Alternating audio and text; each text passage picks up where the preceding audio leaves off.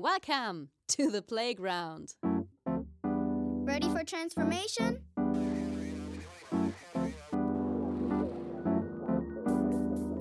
Modcast, the Masters of Transformation podcast.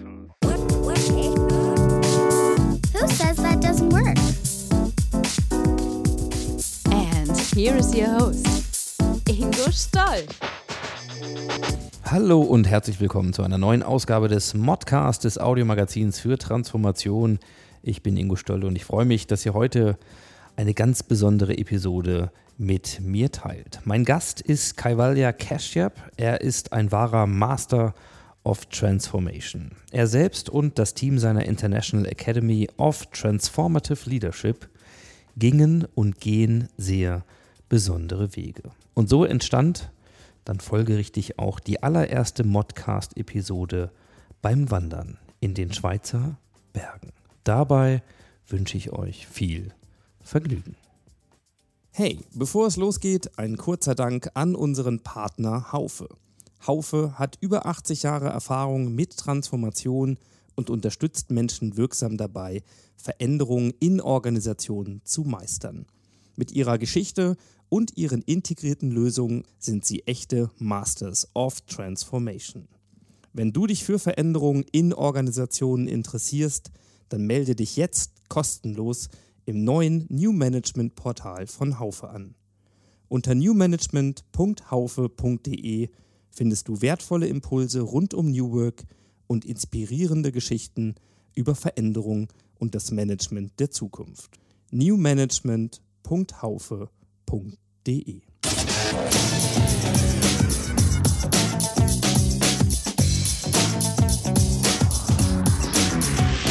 Insights. Wow, das Experiment kann beginnen. So, also wir laufen jetzt zur ähm, Hörnli-Hütte. Hörnli. Also das da oben, das siehst du den Baum hinten dran. Das ist eigentlich so mein Lieblingsort jahrelang gewesen, wo, du, wo ich einfach drauf sitze und alles sehen kann. Ist das äh, eine Region, wo du auch aufgewachsen bist? Nee, nicht. Ich bin äh, in England geboren, in Afrika aufgewachsen und dann mit sieben Jahren ungefähr nach München kommen. Das war total andere Welt für mich, weil in Afrika, in Uganda, ähm, da siehst du nichts oder hast du nichts, hast keine Spielsachen, kein Geschäft damals, ich bin ja schon ein bisschen älter. Also nur so zur Einordnung, dass man das grob verorten kann. Äh, wie alt bist du? Ähm, Also ich fühle mich wie 25, aber ich bin äh, tatsächlich, lass mich rechnen, äh, 55. also knappe 30 Jahre habe ich mich geirrt. Ähm, Das sind Details, Rundungsfehler, das ist kein Problem. ähm, ja. Und äh, dann, äh, glaube ich, mit acht Jahren, neun Jahren in die Schweiz gekommen. Und Was haben deine Eltern gemacht, dass du äh, so eine Biografie hast, also England und, und Uganda? Ja, mein Vater ist ähm, gebürtiger Ceylonese aus Sri Lanka und hat äh, den akademischen Weg beschritten und ist Biologe, hat äh, viel in der Forschung gearbeitet. Und meine Mutter ist Liebe. Und, äh, das ist ihre Berufung aus meiner Sicht. Und äh, so hat er an Forschungsprojekten dann für die United Nations in äh, Afrika, in Uganda gearbeitet und das war aus Sicht meiner Eltern die glücklichste Zeit in ihrem Leben und hat mir natürlich in meiner Biografie so viel ermöglicht, äh, Teil asiatisch aufzuwachsen, Teil afrikanisch, Teil europäisch, was aus heutiger Sicht ein Segen ist für mich. Warum seid ihr damals nach München? Weil meine Mutter äh, ja dort geboren wurde und die Familie in München von meiner Mutter gelebt hat. Und äh, so durch das sind wir nach München gekommen und ich bin dann dort eingeschult worden und das erste Mal eigentlich konfrontiert worden ähm, in den frühen 70er Jahren mit Konsum. Faszinierend, aber ich kann auch sagen, dass ich in Afrika nichts vermisst habe. Und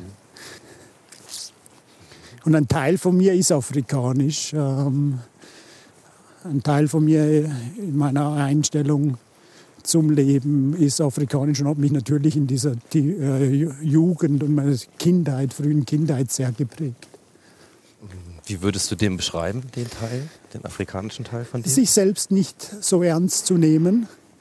Ähm, geht nicht, gibt's nicht. Wenn du siehst, wie unsere afrikanischen Mitbürger mit, mit einfachsten Mitteln umgehen können. Das heißt, es gibt immer Lösungen. Man darf halt vielleicht ein bisschen mehr suchen danach. Und äh, dann bist du da zur Schule gegangen? Das erste Jahr und dann sind wir in die Schweiz gezogen. Ähm, von dort. Ich habe eigentlich immer geschätzt, wie, wie meine Eltern diese Einfachheit, diese mit kleinen Dingen umzugehen, wie sie mir das von Anfang an beigebracht haben. Es ist auch ein Elternhaus, was ich enorm dankbar bin. Einfach für die Art und Weise, dass egal was ist, Liebe da war, Verbindung oder da ist, Verbindung da ist. Und auch in diesen Herausforderungen, die man als Familie durchlaufen durfte, dass man da eigentlich immer zusammengestanden ist. Das war etwas, was ich mitnehme. Und natürlich die Quelle dieser Kraft meine Mutter ist. Lebt deine Mutter noch? Sie lebt noch, ja. Sie ist äh, in keinem äh, äh, guten Gesundheitszustand jetzt momentan, also schon seit längerem. Aber sie ist glücklich. Sie ist immer noch bayerisch. Das heißt, ähm, und sie ist durchaus noch emotional oder ähm, eine ganz eine tolle Person, die, von der ich viel lernen durfte, viel erfahren durfte. Und dein Vater? Vater auch noch, ja. ja. Er sorgt sich, weißt du, weil wir haben ja vielfach so diese Thematiken in Beziehung, es geht nicht und der funktioniert ganz anders, der ist ganz anders wie ich und was auch immer.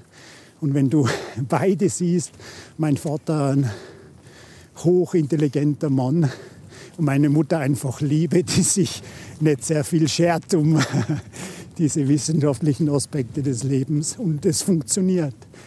Äh, sie sehr weißhäutig und er absolut dunkelhäutig.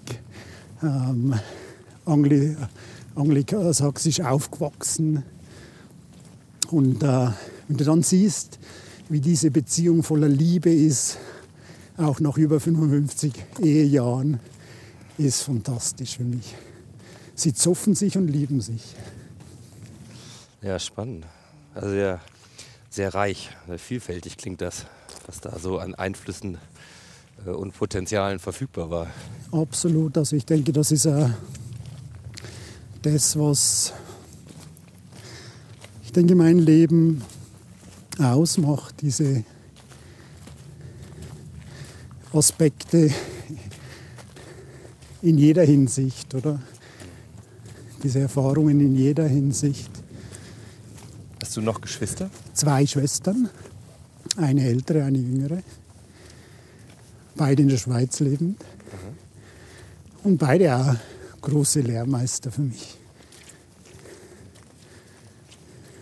Und zwar einfach im Annehmen des Menschen, im nicht werten, im nicht beurteilen, im nicht wissen, was gut für den anderen ist, sondern einfach im Sein lassen, im Entwickeln lassen. Und wenn man gefragt wird, dann doch seine Meinung zu sagen, mit dem Disclaimer, es als Vorschlag zu sehen. Und das ist, glaube ich, etwas, was ich vor allem von meiner älteren Schwester lernen durfte.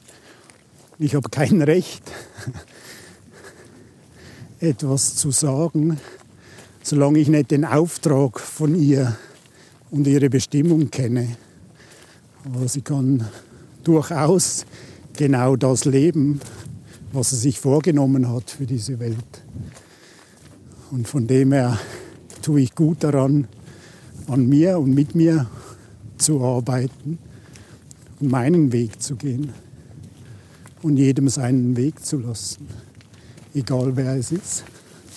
Das ist, glaube ich, etwas, was vor acht, neun Jahren mir bewusst wurde und wie einen ziemlichen Tiefgang hatte. Wir gehen jetzt, äh, Ingo, darüber, wo im Nebel ist eine Hütte oben, die du dir vorstellen kannst. Ja, ich muss mal ein Bild davon machen, dass man das. Ich Darf ich eins in- von dir machen? Du darfst auch eins von mir machen. Äh, ich muss das mal äh, in die Shownotes packen, dass man weiß, wie das hier aussieht. Das, das ist ja so ein bisschen die Limitation beim Zuhören, vermeintlich. Na, sehr gerne. Genau, dass man sich das vorstellen kann. Super, danke. Kannst du dich eigentlich erinnern, als du, keine Ahnung, sagen wir mal so sechs, sieben, acht warst, so ungefähr, ha- hattest du was, wo du sagen würdest, oh, das will ich mal werden? Gibt's so eine, Gab es so eine Vorstellung? Kannst du dich an sowas äh, erinnern?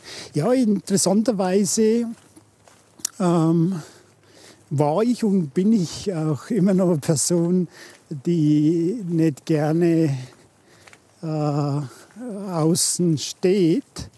Und dennoch ist, wenn du mich äh, diese Frage oder mir diese Frage stellst, ähm, ist es doch so, dass in diesen Dimensionen, wo ich damals als Kind gedacht habe, war es, waren es immer extrovertierte äh, äh, Sachen. Es hat äh, Zeiten gegeben, wo ich gedacht habe, ja, ich will Papst werden. Papst? ja, das, Oh, das finde ich ja spannend. Ja, ja, Ein, ja. ein Papst mit afrikanischen Wurzeln, das wäre doch mal was. Wird es sicher noch geben. Ich weiß nicht, ob es es schon gegeben hat, glaube nicht. Nein, Ähm, meines aber- Kenntnisstandes Äh, nach noch nicht, jedenfalls. Aber, aber vielleicht gibt es es ja noch. Und äh, darum ist, ist es ein bisschen äh, äh, interessante Perspektive für mich anzuschauen, was ich mir als Kind vorgestellt habe und wie ich doch einschätze, was mir am liebsten ist. Ich bin am liebsten wirklich ganz ruhig und äh, ich bin sehr gerne am äh, Kontemplieren oder am äh, mir Gedanken machen, äh, versunken zu sein. Und ich habe natürlich immer wieder Menschen, die sagen, Gevalja, du stehst gerne vor anderen Menschen. Und das ist meine Antwort, nein, eigentlich nicht. Es geht für mich mehr darum, das auszudrücken, was ich mitteilen darf, was ich mitteilen möchte. Und das geht halt meistens nur, oder, oder geht meistens darin, vor Menschen zu stehen. Aber ähm, es ist nicht etwas, was ich persönlich für mich ausgesucht hätte. Ja, wo, wo hat es dich hingezogen? Was hast du, was hast du dann Ja, ähm, deinem Leben für eine Richtung gegeben? Sag ich mal so gegen, gegen Ende der Schule. Weiß nicht. Also ich, ich habe eigentlich zwei Aspekte gehabt. Äh, Ich wollte eigentlich immer Menschen helfen oder für Menschen da sein oder mit Menschen arbeiten. Und das war so eines meiner großen Vorbilder, weil du vorher gefragt hast, noch Vorbilder, mein Großvater, der ein Waisenheim gegründet hat, äh, Kinderarzt war, die Family Planning Association in Asien gegründet hat, ähm, sehr viel gemacht hat für Mütter. Und das war, hat mich schon geprägt, wie wir in Sri Lanka waren. Und am Abend, nach dem Abendessen, war eine Queue von Leuten da. Mein Großvater war damals schon pensioniert. Um 6 Uhr äh, haben sie, sind sie angestanden und mein Großvater hat dann die Mütter und die Babys angeschaut und ihnen dann Empfehlungen gegeben als Selfless Service. Hat äh, so viel gemacht in seinem Leben und sich wirklich aus meiner Sicht der Menschheit äh, verschrieben, aber dennoch mit einer enormen Bescheidenheit. hat äh, so aristokratische Art und Weise gehabt, aber ein liebevoller Mensch. Und das hat mich schon geprägt. Und ich habe mich immer wieder, wenn ich in diesen Momenten des Zweifelns war, ähm, fokussiert darauf, was will ich eigentlich, was mache ich hier. Und Ich hatte aber diesen Weg nicht. Ich habe mich oft auch gefragt, äh, wieso bin ich in die Informatik, wieso habe ich Informatik studiert und wieso habe ich nicht Medizin studiert, oder? Und so mein Bild war dann äh, beim Heranwachsen als 20, 25-Jähriger. Am liebsten wäre ich in einem Flüchtlingscamp oder in einem Armencamp und würde die Menschen dort unterstützen. Und habe auch gehadert äh, darin, äh, phasenweise nicht mehr verantwortlich zu sein mit dem, was ich tue für andere. Und darum hat es auch eine Unzufriedenheit äh, gegeben, die mich immer wieder angetrieben hat. Das heißt, was für eine Richtung habe ich mir gegeben? Ich denke, ich habe mir eine Richtung gegeben, die nicht dem entsprochen hat, was ich bin. Und habe angefangen als Unternehmer, Unternehmen aufzubauen, ähm, sehr früh schon. Und äh, ähm, in der Technologie, in der Innovation, wo es alles schnell und, und innovativ und ja, es ging um, um Automatisierung. Ähm, wie kann man effizienter sein? Wie kann man äh, weiter automatisieren? Ähm, wie kann man Lösungen finden? Auch eine Form von Verbesserung, ne? Prozessverbesserung. Ja, aber ich habe mich, also ich bin mir damals vorkommen, hinter dem Aspekt, ähm, ähm, hinter dem Aspekt von einem Turm des Babylons. Ich mache etwas, um, um, äh, um Patches aus der Vergangenheit mit einem neuen Patch zu, zu überdecken. Äh, ich habe mich immer gefragt, wann stürzt das Ganze ein, oder? Es ist wie eine Beschäftigungstherapie irgendwo durch mir manchmal vorgekommen. Und ist es wirklich real? Ist es wirklich nachhaltig? Ist es wirklich etwas, was die Menschheit braucht? Und ich musste beantworten, nein, eigentlich nicht. Oder? Die Sinnhaftigkeit hat mir gefehlt hinter meinem Tun. Natürlich kann man einen Sinn finden, aber einen höheren Sinn, einen äh, Sinn, der äh, mit, sich mit den Ursachen beschäftigt, das war nicht auf meinem Radar. Wie bist du damit umgegangen und wie lange hast du das so, so mit dir rumgetragen? Also gab es irgendwann einen Moment der Klarheit, wo du, sage ich mal, eine, vielleicht eine Sinnkrise erlebt hast oder wo wo es unausweichlich war für dich zu sagen, jetzt muss sich etwas verändern, grundlegender Art? Oder ist das ein schleichender Prozess gewesen? Wie, ähm, wie muss ich mir das vorstellen? Sehr gute Frage. Ähm, ich denke, dass es ein schleichender Prozess ist zwischen der Verantwortung, die ich als Mensch habe gegenüber Familie, äh, Gesellschaft und meinem eigenen Handeln. Und ich will nicht sagen, dass es ein, eine, nennen wir es mal Sinnkrise war, sondern einfach ein Aufeinanderbauen dessen, etwas am Laufen erhalten zu wollen, glauben zu müssen,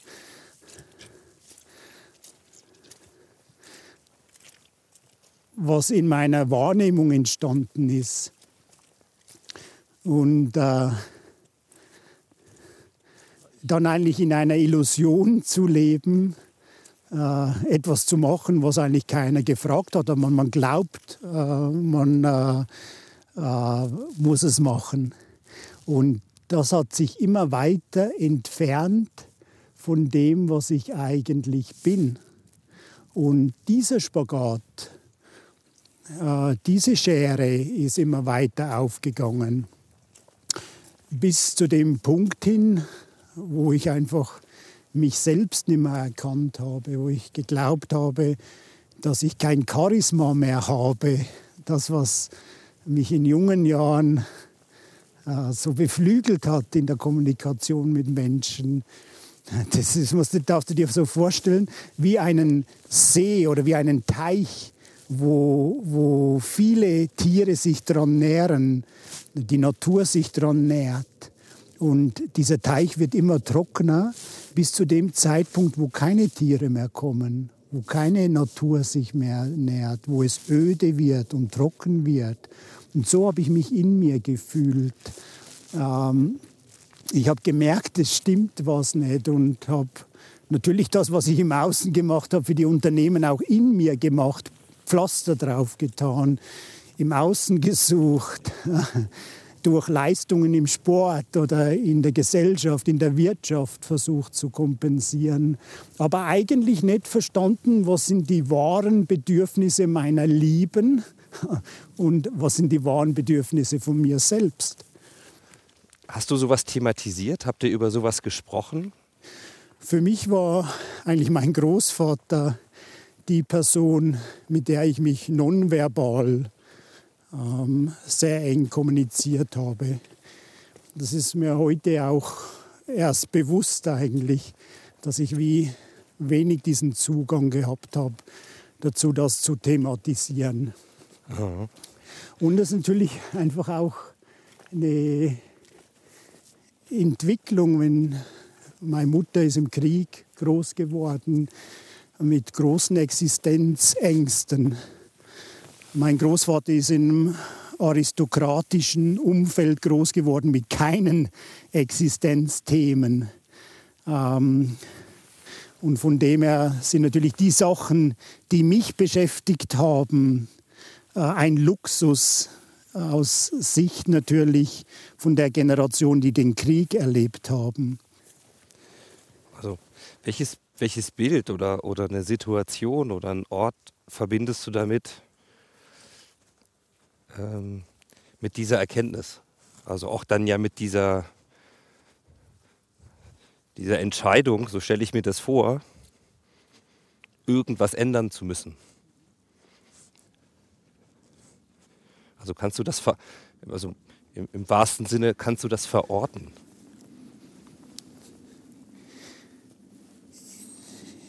Es wäre einfach für mich, das so ausdrücken zu können, aber es ist nicht so, es ist nicht die Realität. Ich denke, es ist ein Prozess, ich, komme, ich bin mir damals so vorkommen wie, du hast eine riesen Staumauer vor dir in einem Bergtal, der gefüllt ist mit Wasser und du versuchst überall Löcher zu stopfen, bis es dann nicht mehr geht.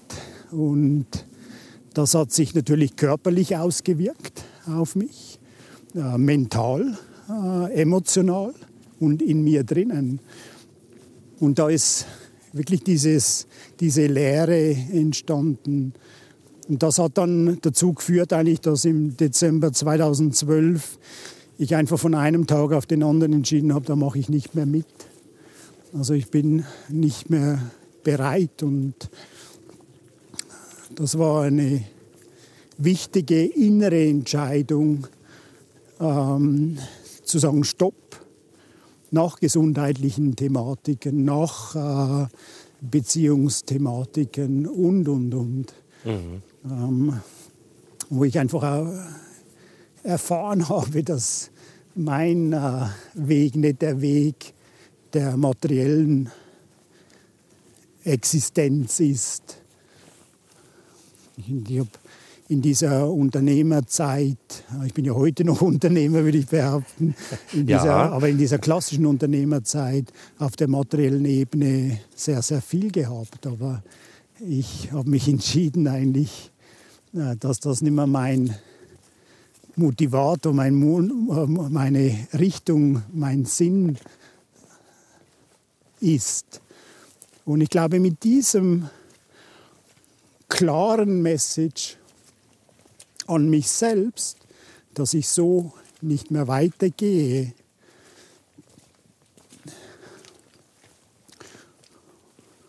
und aber keine Ahnung hatte, kognitiv, wie es weitergehen soll. Der große Wendepunkt war, Und ja, ich glaube, lange Antwort auf deine kurze Frage. Dezember 2012, Ingo, ist ein Punkt, wo ich einfach entschieden habe, so nicht mehr. Und das Ganze ist ja nur ein Ausdruck dessen, was Jahrzehnte vorher passiert ist. Freunde bezeichnen mich immer als ein, ich sei schon immer ein suchender Mensch gewesen. Ich hätte das so nicht wahrgenommen.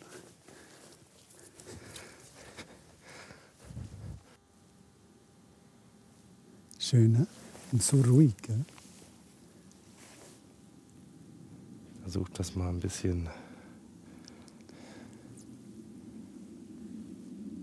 Ich bin mega happy, dürfen wir das machen. Ne? Da kenne ich noch einen. ich nicht. So ein Geschenk. Wie oft schaffst du das hier so Seit sechs Jahren nicht mehr. zu sein? Nicht mehr. Ich habe ja damals als örtliche Berghütte ähm, umbauen lassen im Berner Oberland, in der Middle of Nowhere auf 1700 Meter. Die normalerweise sich 200 Leute bewerben, hat sich kein Mensch beworben. Da habe ich da Geld investiert und habe angefangen, da drauf zu gehen. Ich habe gedacht, mein Gott, ich habe einen Schuss. Was mache ich da? Kein Internet, kein Radio, nichts, nur ich.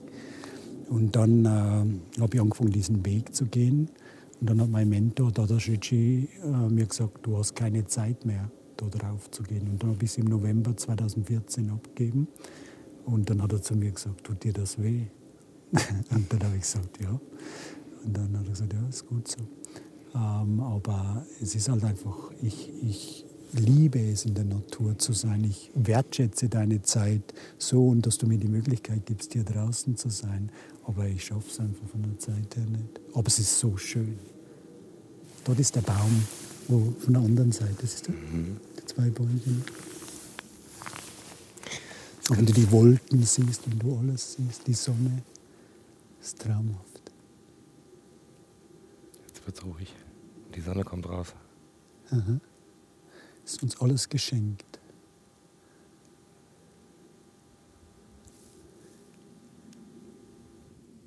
What is it like to be you? Ich glaube, äh, ich bin glücklich. ähm, ich bin glücklich, äh, mich sein zu dürfen und dieses auch wahrzunehmen und dieses auch zum Ausdruck zu bringen. Und im Endeffekt empfinde ich das einfach als, als Liebeserklärung für mich selbst, äh, diesen Weg gehen zu dürfen. Ich empfinde es als leicht. Ich empfinde Zweifel ähm, in gewissen Momenten. Aber auch in diesen Zweifeln bin ich glücklich. Und das ist etwas, was ich mit großer Dankbarkeit wahrnehmen darf. Mit mir zu sein ist hingegen äh, manchmal herausfordernd. Warum glaubst du das? weil ich meinen Weg gehe.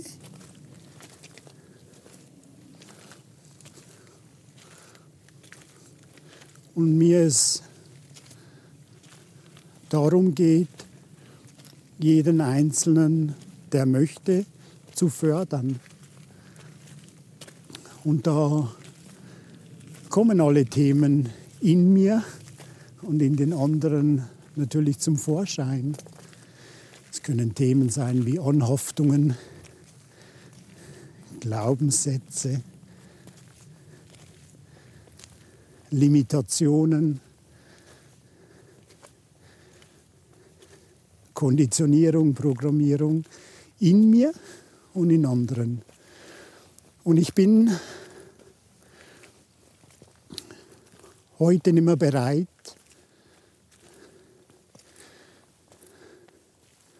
meine Zeit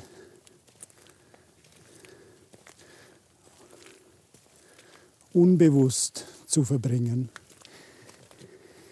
Ich möchte nicht die Menschen, die mit mir diesen Weg gehen, unterhalten, sondern ich möchte mit Menschen diesen Weg gehen, die auch bereit sind, anzuerkennen, nicht vollkommen zu sein, bereit sind zu lernen, bereit sind loszulassen und bereit sind, sich für alle einzusetzen und das Bewusstsein zu haben, dass wenn ich alle fördere, auch ich gefördert werde, wenn ich das nicht erwarte. Und darum ist ein Gehen zusammen mit mir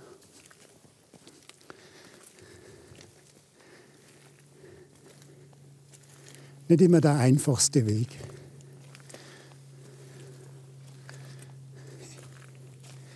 Ich hatte kürzlich ein, mit dem CEO ein Gespräch und äh, ich hatte ja vorher eine Gruppe geführt mit 130 Leuten, also das ist ja wahrscheinlich ungefähr 150. Und jetzt begleite ich ein Team mit 14 Leuten aktuell, Menschen. Und dann habe ich der Person aus einem Gespräch heraus gesagt, ich habe keine Kontrolle über meine Menschen, die mit mir den Weg gehen. Und dann hat die Person war vollkommen schockiert und gesagt, was, du hast keine Kontrolle. Und ich gesagt, ja, weißt du, ich vertraue den Menschen. Wir haben Werte, wir haben herzorientierte Richtlinien und jeder von denen weiß, was er machen möchte. Ich bin nicht da, um jemanden zu kontrollieren. Ich bin da, um zu unterstützen, zu dienen, miteinander einen Weg zu gehen. Das war für mich auch wieder spannend zu sehen, wo jeder steht, was aus meiner Sicht nicht wertend ist, sondern einfach, es ist so, wie es ist. Aber wie du vor ein paar Minuten gesagt hast, ich weiß, was ich will und wo ich hin möchte. Und das ist der Weg, den ich gehen möchte in meinem Leben. Und für mich ist eigentlich die Basis dieser Zusammenarbeit mit Menschen die Freiwilligkeit, die Liebe, Achtsamkeit und Respekt, die Wertschätzung füreinander. Für mich selbst und für andere. Und von dem her, wer bist du? Wie ist es, du zu sein? Es ist ein langer Weg, ein wunderschöner Weg. Und es ist definitiv noch nicht die finale Antwort zum Glück. Wir sind ja noch unterwegs. Wir sind noch unterwegs, Ingo. Aber ich darf sagen, dass es noch viel zu tun gibt in mir, an mir. Und das wird auch nicht aufhören. Aber ich bin dankbar dafür, die Gelegenheit bekommen zu haben, diese Arbeit angehen zu dürfen. Glaubst du eigentlich, dass es, dass es möglich ist, ich sage jetzt mal ein bisschen vereinfacht, zu dieser, zu dieser Einsicht und ähm, zu dieser Haltung zu kommen, ohne eine echte Krise? Absolut, absolut. Es braucht kein Leiden, um auf diesem Weg zu sein. Ich glaube, das ist wieder eines dieser Mythen, die existiert. Menschen mich fragen, ja, aber was ist passiert und, und was war es genau? Und du bist dann nicht in der Lage, eine Nahtoderfahrung zu schildern oder was auch immer. Ein echtes Problem. Äh, Ein echtes Problem, sondern einfach Und ich sage nicht, dass mein Leben ohne Probleme war, wohlgemerkt, oder ohne Dramen, definitiv Du nicht. hast das angedeutet. Aber wenn du nicht in der, in der Lage bist, eine äh, Story zu bereiten, dann erfüllst du eine Erwartungshaltung nicht. Ich bin nicht gut in Erwartungshaltung erfüllen, by the way. Ähm, aber nein, es braucht es aus meiner Sicht nicht. Das ist eine sehr gute Frage von dir. Es braucht es definitiv nicht. Ich erlebe vor allem junge Menschen, ähm, wo ich wirklich enorm beeindruckt bin, äh, die vielleicht aus ihrer Sicht Dramen hatten, ähm, aber äh, definitiv nicht Stories, die sich so darstellen lassen. Also definitiv braucht man keine Dramen zu haben, sondern einfach ein Bewusstsein, dass da ein Delta ist, ein Gap ist zwischen dem, was ich bin und dem, was meine Bestimmung ist, was meine Aufgabe ist. Was ist das noch? Oder was kann das noch sein, was das Bewusstsein dahingehend verändert, in die Transformation zu gehen, ohne Krise? Lass uns zuerst mal Transformation äh, besprechen als Wort, damit ich äh, nahe an eine Antwort komme. Und zwar für mich ist, gibt es zwei wesentliche Züge. Das eine ist Information, wo ich einfach neuen Wein in alte Schläuche gebe und es mir eine kurzfristige Zufriedenheit geben mag. Und das Zweite ist wirklich Transformation und zwar ein Wandel auf allen Ebenen. Das heißt, dass ich mich erweitere, bewusst, physisch, mental, emotional und in mir drinnen, ist für mich das, was ich unter Transformation verstehe. Loszulassen an dem, was ich als Identität etc. mitnehme. Und jetzt nochmal einzutauchen auf die Aspekte, was sind die Voraussetzungen und was sind die Beobachtungen dessen. Wenn man aus meiner Sicht, und ich habe das Glück, wirklich mit sehr vielen Menschen reden zu dürfen, die in Herausforderungen sind, auch mit mir, Geh ruhig weiter. auch mit mir. Und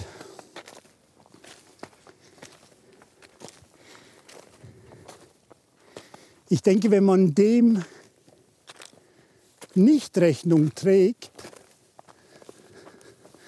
dann wird es über kurz oder lang eine Reaktion der emotionalen, der mentalen und auch dann der physischen Ebene geben. Man wird unzufrieden, man versucht zu kompensieren, man findet dieses Glück nicht, nach dem man sucht, nachhaltig. Und dann gibt das Leben einem Gelegenheiten, darauf zu reagieren, sich zu korrigieren. Und da gibt es für mich verschiedenste Phasen. Manche Menschen haben das Glück, das Bewusstsein, die Bereitschaft, das in sehr früher Phase zu erkennen, dass man unzufrieden ist, unglücklich ist und sind nicht mehr bereit zu kompensieren. Und manche Menschen brauchen viel länger, sodass es bis zur körperlichen äh, Ebene geht, bis sie reagieren. Und manche Menschen reagieren auch dann nicht. Und von dem her ist aus meiner Sicht alles in Ordnung. Und das ist der innere Aspekt. Ähm, und das ist ein Teil der Antwort auf deine Frage. Dann gibt es einen zweiten Teil der Antwort auf deine Frage. Und das sind die äußeren Einwirkungen. Das heißt das System, das heißt die Welt, die Natur, das Bewusstsein anderer, was mich motivieren kann, einen anderen Weg zu gehen.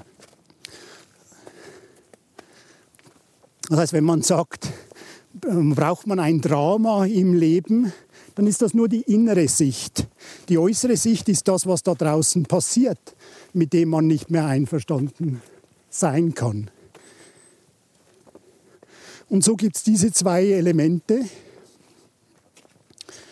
wo auf einmal Junge aufstehen und sagen, ich möchte nicht so, dass man so umgeht mit der Natur.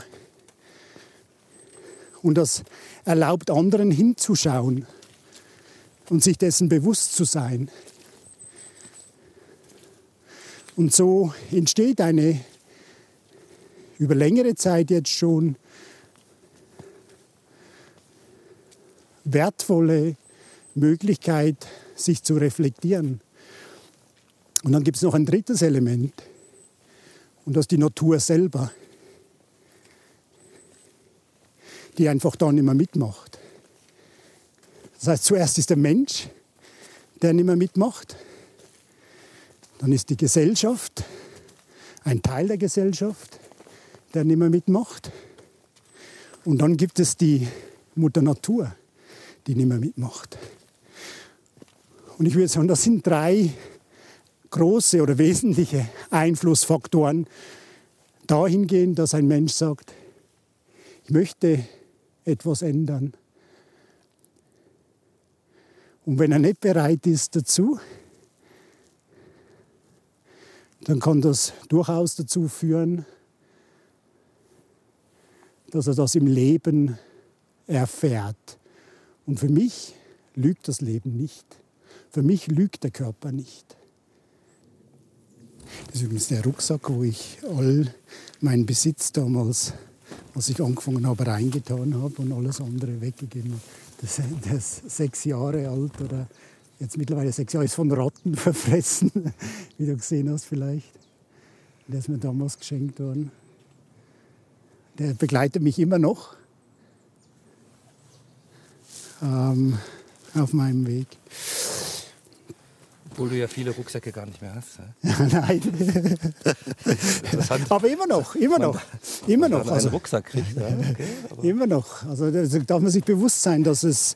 Weißt du, das ist ja, das ich habe heute Morgen mit jemandem gesprochen, der gesagt hat, ja, weißt du, ähm, gefährliche Haltung ist, wenn man glaubt, ja, das brauche ich nicht mehr, da bin ich schon durch, das ist nicht mein Thema. Und das ist ganz gefährlich. Einfach offen zu lassen und das Leben lügt nicht. Da hinten siehst du den Bodensee. Die Kirche ja. und dann ein bisschen drüber ist so eine Fläche hinter Häusern, nochmal weit hinten, ganz am Horizont.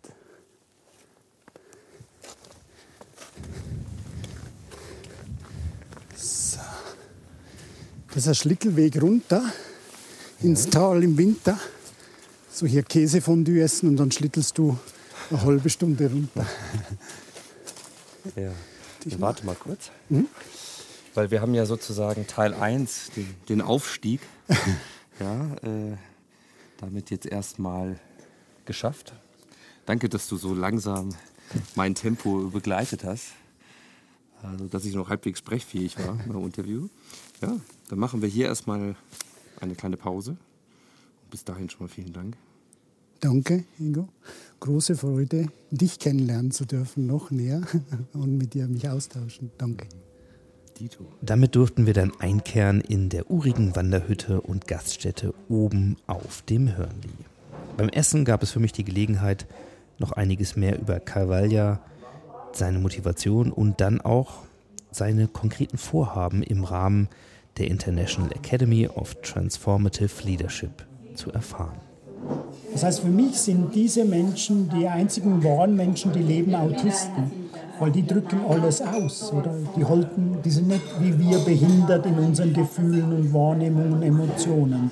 Die drücken alles aus. Und unser Weg aus meiner Sicht geht wirklich darin, ähm, sich selbst zu sein. Oder? Und natürlich ist es das sich trauen, äh, sich selbst zu sein, oder? sich selbst auch anzuschauen und auch diese, äh, diese Elemente, die da hochkommen, äh, diese auch zu beobachten.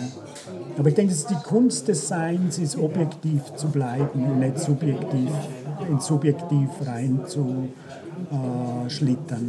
Weil im Subjektiv kommen diese Ängste, im Subjektiv kommen die Situationen in der Vergangenheit oder in der Zukunft. Wenn du objektiv bist, bist du draußen aus diesen Dramen. Ich bin nicht ein spiritueller Mensch, würde ich mich nicht bezeichnen, sondern ich möchte natürlich sein. Ich habe einen einzigen Anspruch, natürlich sein zu wollen. Nicht spirituell, nicht esoterisch, kein Ökonom, kein was auch immer, sondern ich möchte Kivalya sein. Und ich persönlich halte das so, dass ich nicht bereit bin, einen Millimeter von meinem Weg wegzugehen. Das heißt nicht, dass ich mir eine Kritik anhöre und Vorschläge anhöre oder so, aber ich möchte diesen Weg weitergehen und bin nicht bereit, äh, äh, äh, da wegzugehen. Und hatte natürlich in diesen sechs Jahren auch alle Elemente existenzieller Natur. Was ich einfach gemacht habe, ist, ich habe mich so aufgestellt, dass ich von niemandem abhängig bin. Ich möchte mich selbst sein und wenn Leute mit mir diesen Weg gehen wollen, wunderbar und sonst auch nicht. Und, aber was ich nicht mache, ist äh, Erwartungen von anderen Menschen erfüllen sondern äh, äh, einfach diese Freiheit zu haben, einfach heute mit dir diesen Tag zu verbringen. Oder? Und, darum, und dann fängt das Leben an, von A bis Z Urlaub zu werden. Weißt du? Dann ist das Leben einfach Urlaub. Äh, ich weiß nicht, wann ich das letzte Mal in Urlaub gefahren bin, weil mein ganzes Leben so ist. Oder? Ich bin heute, gestern war ich in verschiedensten Terminen in Zürich, heute bin ich mit dir, morgen bin ich, weiß nicht wo, keine Ahnung, aber es spielt alles keine Rolle. Und ich persönlich, für mich hat im Leben nie etwas funktioniert, wenn es enorm kompliziert war. Weil ich dem nicht folgen konnte, mag sein, weil ich aber auch nicht daran geglaubt habe. Weißt du? Ich gedacht, das kann nicht so kompliziert sein. Nur ich mache es kompliziert, oder? Ich mache es kompliziert. Eben aus dem heraus, ähm, du hast Kinder und, und wie, wie, was, was machst du im Alter? Und ich habe für mich halt entschieden, äh, 2012, äh, ich gebe alles weg ich will nichts mehr, ich will auch keine Sicherheit mehr, ich will keine Altersvorsorge nichts mehr. Ich bin hier, das ist sehr wahrscheinlich im Nachhinein ein Experiment gewesen, ich bin hier und was ist jetzt? Was ist jetzt? Und zwar einfach auch bereit sein zu handeln, aber einfach alle, alle, alle Stricke zu durchreißen, was ich niemandem empfehle, aber für mich doch wesentlich war, alle Stricke zu durchschneiden und zu sagen, ich bin nackig, und das bin ich und was soll ich hier? Und in der, in der sozial-spirituellen Gesellschaft, die ich vorher gegründet habe, haben wir Zuwachsraten von 400 Prozent pro Jahr. Und jetzt möchte ich das in einem rein wirtschaftlichen Umfeld, wo es nur äh, um Wirtschaft geht, beweisen. Das heißt, ich möchte beweisen, wie können wir selbst organisiert sein, wie können wir ein äh, Leadership-Modell haben für uns, das wir nach außen tragen und trotzdem ähm, über dem Standard wachsen. Weil erst dann werden sie mir zuhören, wenn ich das bewiesen habe. Wenn ich sage, ich habe es in der Sozialspirituelle, so, ja, ja, spirituelle, ja, soziale. Äh, aber wenn ich sage, das ist ein klares Wirtschaftsumfeld, hier sind die Zahlen, hier ist, was wir machen, äh, von Null starten innerhalb von anderthalb Jahren und so dann ohne, ohne Investoren äh, und zwar profitabel in jedem äh, Element. Dann erst glauben die Menschen mir.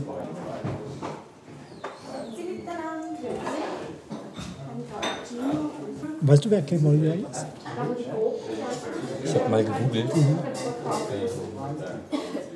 Also ich weiß nicht, ob ich das komplett erfasst habe, aber das Erste, was ich gefunden habe, ist die, die Übersetzung oder die Bedeutung äh, mit also Befreiung und äh, sozusagen die höchste Form des, des wahren Bewusstseins. Das ist zumindest das, was ich dazu gefunden habe. Es ist eigentlich etwas, was zur Verfügung steht, um Menschen zu helfen, äh, frei zu sein. Also, äh, ähm, und darum ist natürlich Gleichheit und Freiheit ein Thema, was uns beide sehr stark verbindet und äh, was einfach, zu, einfach manifestiert wieder ist. Ich, Kevalia ist nicht eine Energie, die von hier ist. Das heißt, sie kann hier sein, aber sie ist nicht von hier. Und äh, es ist einfach in dieser Transformation eine Möglichkeit, nicht die einzige, aber eine Möglichkeit, um, um einfach loszulassen und frei zu sein und äh, einfach seine Existenz zu leben. Ade. Ciao, Messi. Ciao. So. Jetzt drückt die Sonne. Sieht ja schön aus.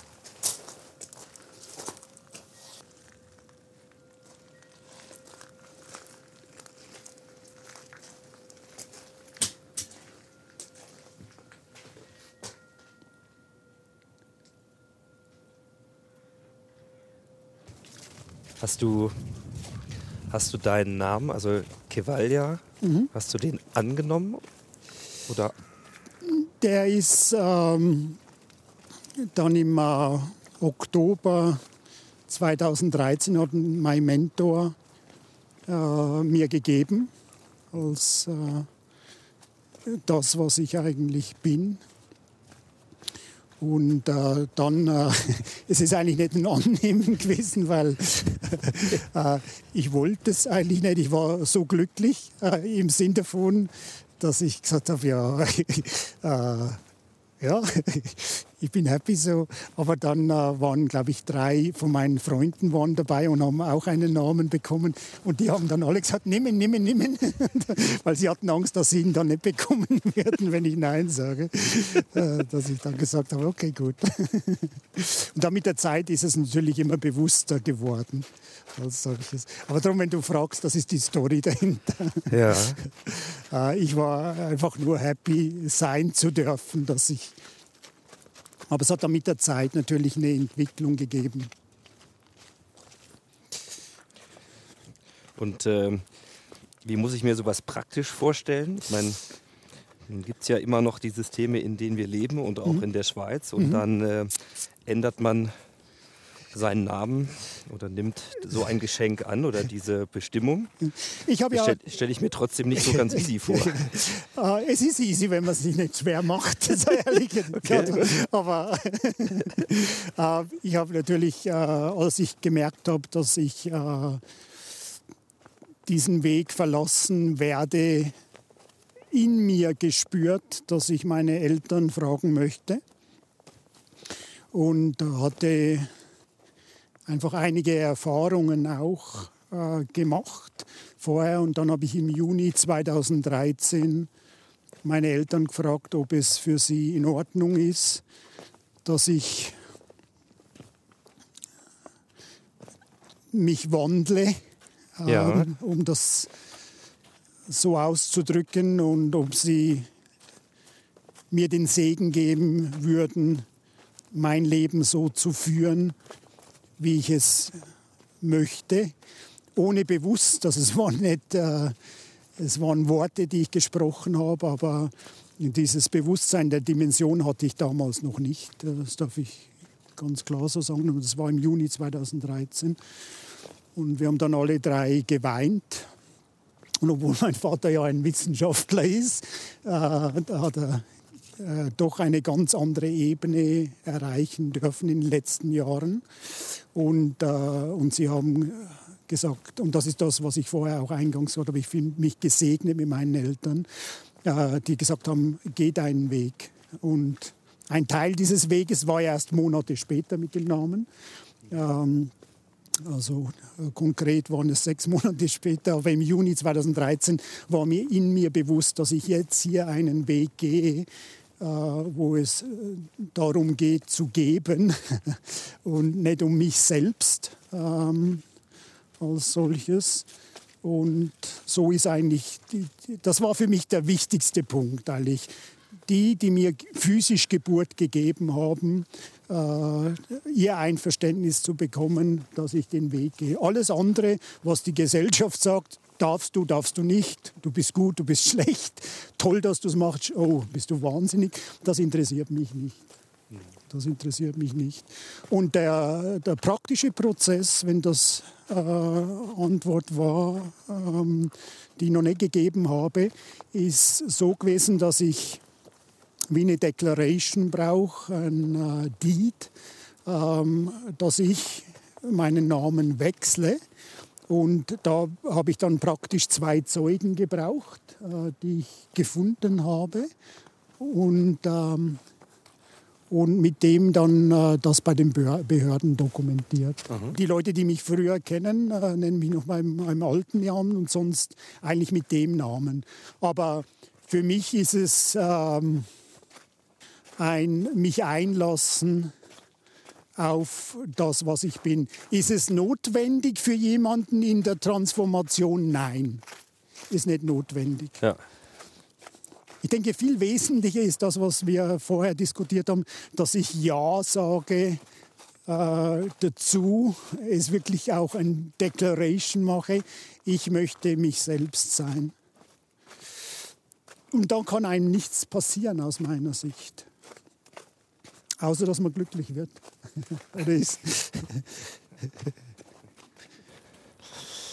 Ja, das ist, jetzt sind wir ja quasi auf dem, auf dem zweiten Teil der Strecke und ges gesprächsmäßig eigentlich auf dem dritten.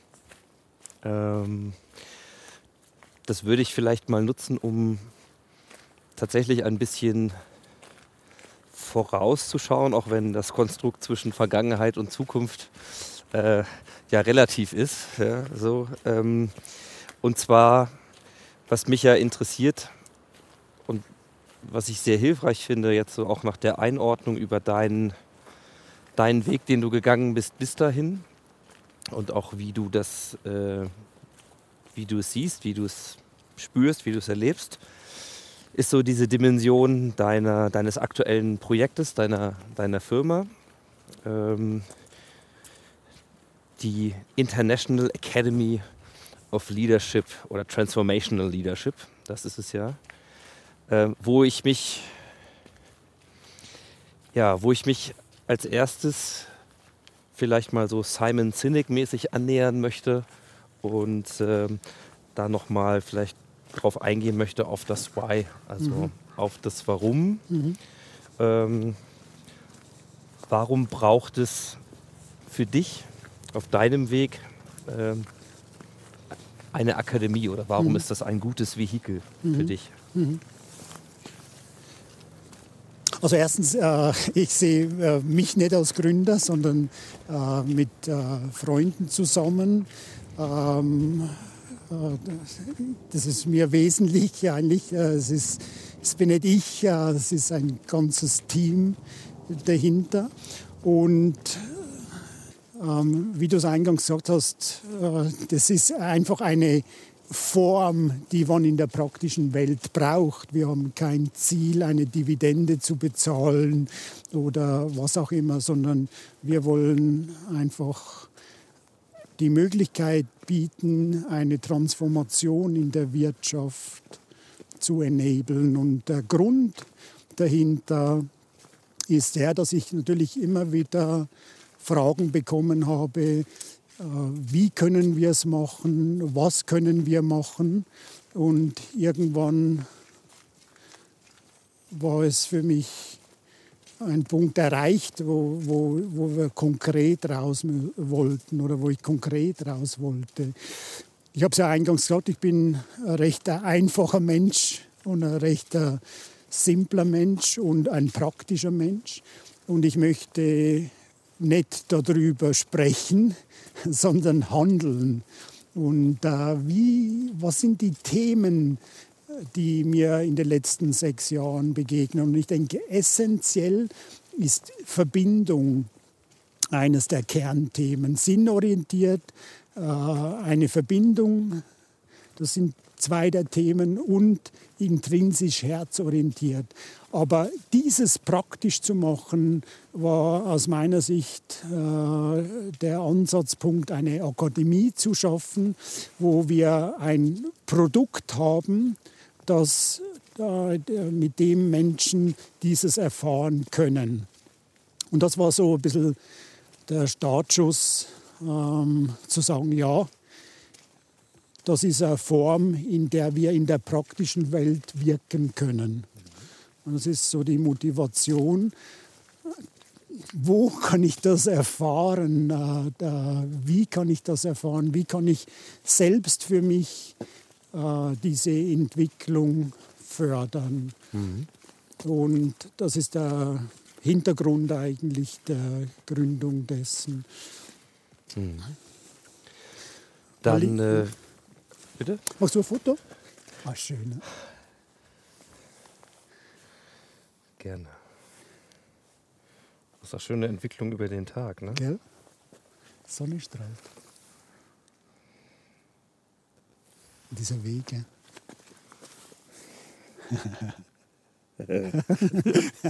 cool. Entschuldige. Ja. Hm. Also du hast es schon gesagt, es geht um, um eine praktische Erfahrbarkeit. Mhm. Dann würde mich natürlich interessieren, was für ein Produkt mhm. ähm, bietet ihr mhm. und in welcher Form kann, ich's, äh, kann ich das erfahren?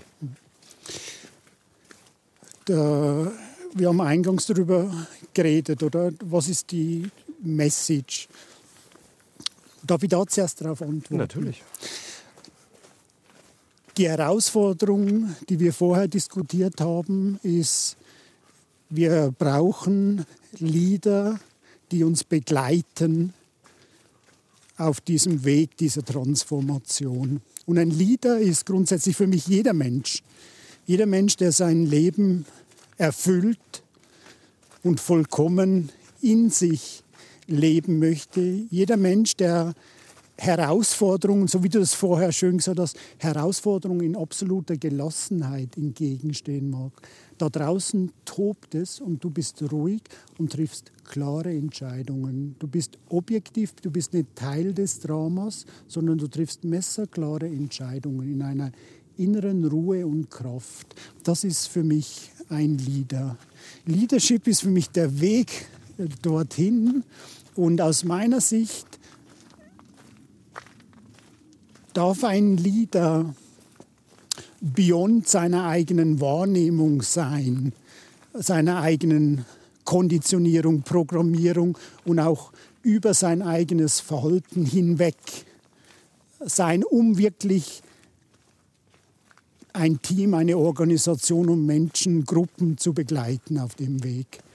Und das war so der Ansatzpunkt äh, nach vielen Gesprächen, wo ich einfach der Überzeugung war, dass es das in der Form noch nicht gibt, ähm, Menschen wirklich dorthin zu führen in der Dimension, wie wir es brauchen. Und dann haben wir uns angeschaut, was sind was, was ist eine Definition eines Leaders? Und da sind wir dazu gekommen, dass für uns ein Leader, und das ist von meinem Mentor kommen, ein Leader ein Visionär ist, der herzerfüllte Richtlinien etabliert, die Menschen erlaubt, sich zu entfalten, der Teamspirit gibt, der Positivität verbreitet und der vor allem innere Kraft zum Erfolg münzt. Und diese Schulungsprodukte haben drei wesentliche Faktoren. Das eine ist, herzorientiert zu sein, das heißt die Intuition zu stärken. Das bedeutet die innere intrinsischen Qualitäten und Fähigkeiten und Kraft zum Vorschein zu bringen. Der zweite Aspekt ist sinnhaft zu sein. Das heißt, den Leuten eine Möglichkeit zu bieten, sinnorientiert zu arbeiten. Ob, ob sie, die einen wollen es, die anderen nicht, das ist vollkommen in Ordnung. Aber mindestens eine Möglichkeit zu bieten. Und der dritte Aspekt ist Verbindung. Verbindung zu sich und zu anderen. Und das sind so die drei Elemente, die dann entstanden sind aus diesem Prozess, den ich gerade äh, beschrieben habe. Wir sind jetzt dran, eigentlich im Nahen Osten zu starten, in Dubai, mit dem äh, Thema. Und Warum werden- Dubai? weil wir dort einfach Anfragen bekommen haben. Wir haben entschieden, dass wir dorthin gehen, wo die Menschen uns wollen, also wo die Menschen anfragen. Und äh, sind aus USA und aus äh, Dubai Anfragen gekommen und wo wir einfach diskutiert haben im Thema, im Team, äh, wollen wir das machen und dann haben wir gesagt, wir gehen einfach dorthin, wo Menschen das Bedürfnis haben, diese Idee weiterzubringen. Es ist übrigens lustig, wir haben äh, fast zeitgleich dann eine Anfrage aus Sudan bekommen und das hat mich so berührt. Was ist es ist gerade einfach ein Land nördlicher von Uganda. wo Ich sage, yeah. Nachbar, genau.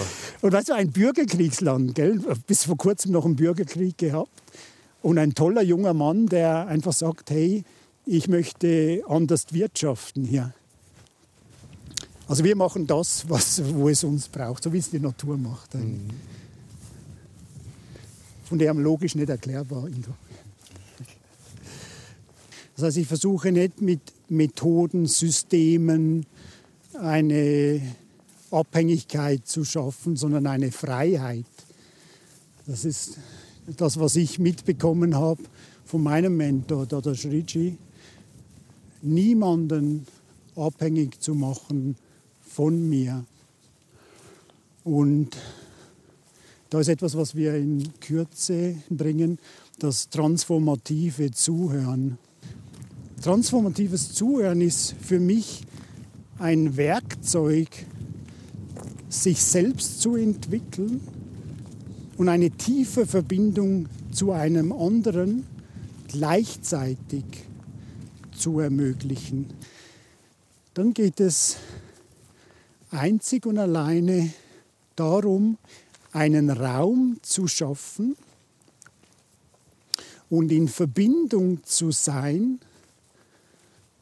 sodass jemand sich vollkommen ausdrücken kann auf dieser Herzensebene.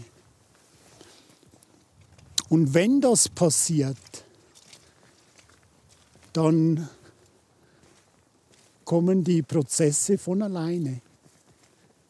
Wir hören ja sehr viel von Experten, was man zu tun hat, was man machen sollte. Und das ist genau das Gegenteil. Nur den Raum zu schaffen und den Raum zu halten und das zuzulassen, was in dem Moment passiert. Einem Menschen fehlt nichts, außer das Bewusstsein zu haben, was ist und die Wahrnehmung zu haben, was ist und das Vertrauen zu haben, sich darauf einzulassen. Und das Schöne daran am transformativen Zuhören, es geht nicht um einen, sondern es geht um beide. Das heißt, du arbeitest für jemanden, aber bekommst sogleich etwas dafür. Und das ist das, was wir versuchen oder was wir anbieten auf einer übergeordneten Stelle eigentlich vier Tage mit Menschen zu verbringen und ihnen den Raum zu schaffen, sich selbst zu entdecken.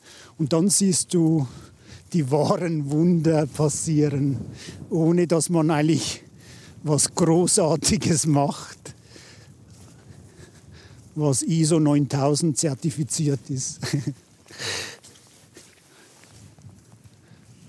Es geht auch darum, Ingo, diese Verantwortung wieder zu übernehmen für unser Leben. Ich denke, viele Elemente in der Gesellschaft, in der Ausbildung haben uns da weggenommen.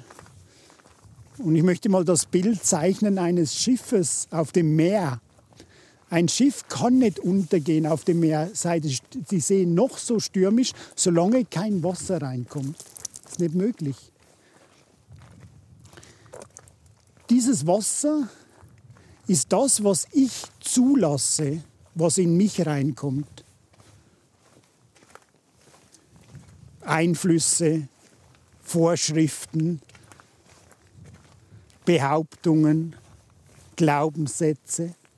Das heißt, solange ich Verantwortung übernehme für mein Leben und schaue, was mich beeinflusst, es zulasse, was mich beeinflusst, wenn ich da überall achtsam bin, kann mir nichts passieren auf diesem Weg.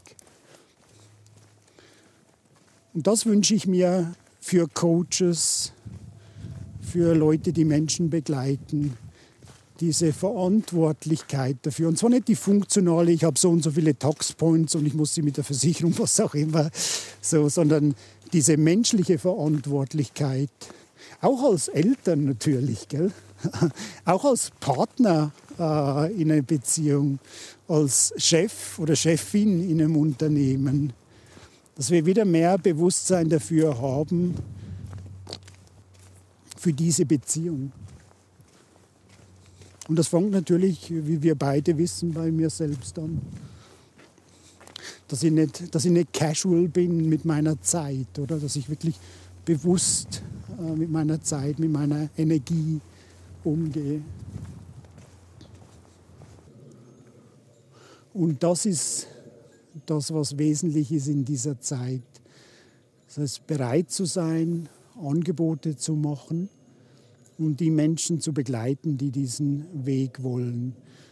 Weil wenn du in dieser Kraft bist, wenn du herzorientiert mit einem Sinn und einer Verbundenheit arbeitest, dann kannst du aus dir heraus ganze Organisationen transformieren. Und ich bin auch positiv, was den Wandel anbelangt. Aber noch wesentlicher als der Zeitdruck ist die Qualität dessen, was wir bieten. Dass es wirklich Menschen nachhaltig hilft. Kein Patch. Kein Patch, einfach, oh, ich muss schnell draußen sein äh, ähm, und dann ist aber kein Fundament da, auf dem man wachsen kann, oder? Und darum glaube ich, dass, dass das irgendwann eine Entwicklung auch in der Organisationsform werden wird, von der wir weit weg sind, oder? Noch. Ja, solange wir eine Vorstellung davon entwickeln, Mhm. wohin der Weg Ja. gehen kann, Ja. ist eigentlich nicht wichtig, wie lange er dauert. Absolut, Dann absolut. dauert er so lange, wie er dauert. dauert. Darum ist äh, ein wesentlicher Aspekt von unserem, äh, wie nennt es das, Erfolgsfaktoren Planung. Weil, äh, wie passt Planung mit Herz orientiert zusammen? Ich finde, es passt sehr gut zusammen, weil du brauchst etwas Bodenständiges, weißt du, was dich verbindet. Auch Finanzen, oder? Ich finde, ja, man kann sehr gut miteinander über EBIT und über Erfolg und so weiter reden. Aber es darf nicht der Sinn sein aus meiner Sicht. Für andere schon, das ist in Ordnung, aber für mich nicht, oder?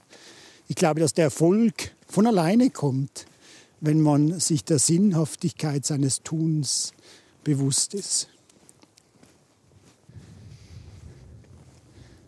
Also ich glaube, wir sind an einem Ja, ich wollte gerade sagen, ich merke, ich habe da, da, ich keine Fragen mehr super. oder Dinge, die jetzt nicht besprochen waren. Es gibt einen Podcast von der Zeit, der hat so einen schönen Titel, der heißt Alles gesagt.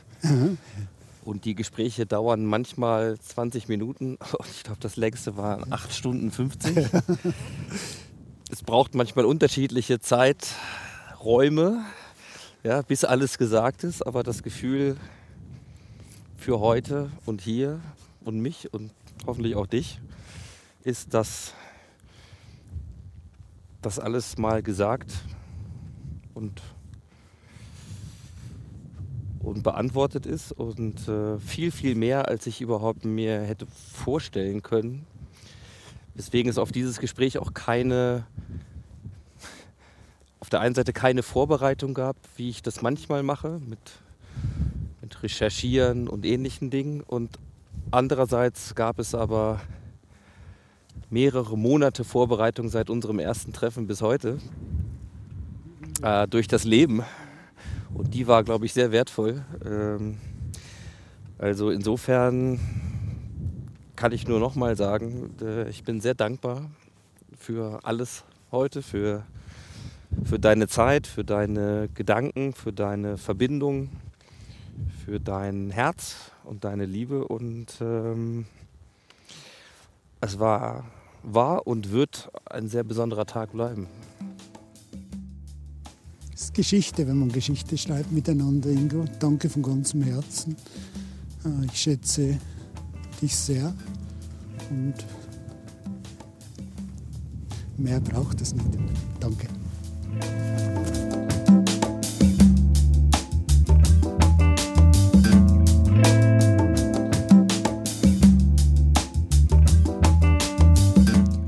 Ja, das war sie, die Episode 106 des Modcast. Es ist wahrhaftig alles gesagt, was auf dieser Wanderung zu sagen war. Ich sage euch in jedem Fall vielen Dank fürs Zuhören und für eure Zeit. Die vergangenen ca. 75 Minuten waren mein Extrakt aus ca. 5 Stunden Unterhaltung mit Kai Walja. Und mehr zu ihm findet ihr in den Show Notes und auf der Seite der Academy unter iatl.co. Ja, schaut da gerne rein und schaut auch gerne vorbei beim New Work Management Portal von Haufe und vor allen Dingen hört gerne wieder rein hier in 14 Tagen und bis dahin sage ich ciao ciao, macht's gut und happy transformation.